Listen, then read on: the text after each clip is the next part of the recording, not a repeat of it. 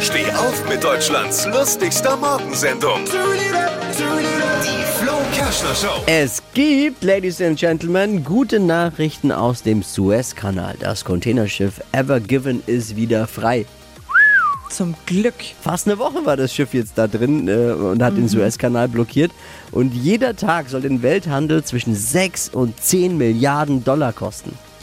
Boah. Oh, oh. Höheren Schaden wird es wahrscheinlich nur geben, wenn Andreas Scheuer äh, Wirtschaftsminister wäre. Ich glaube, der wird es schaffen. äh, durch die Blockade hat sich auch bei, in beiden Richtungen so ein Megastau gebildet. Und zwar äh, auf beiden Seiten stehen im Stau ca. 370 Schiffe. So einen Stau gab es gestern nur an den Eisdielen bei uns. Das du gesehen? wahr. Es war Überall. die Hölle los. Voll. Was hat Flo heute Morgen noch so erzählt? Jetzt neu. Alle Gags der Show in einem Podcast. Podcast Flo's Gags des Tages. Klick jetzt hitradio n1.de.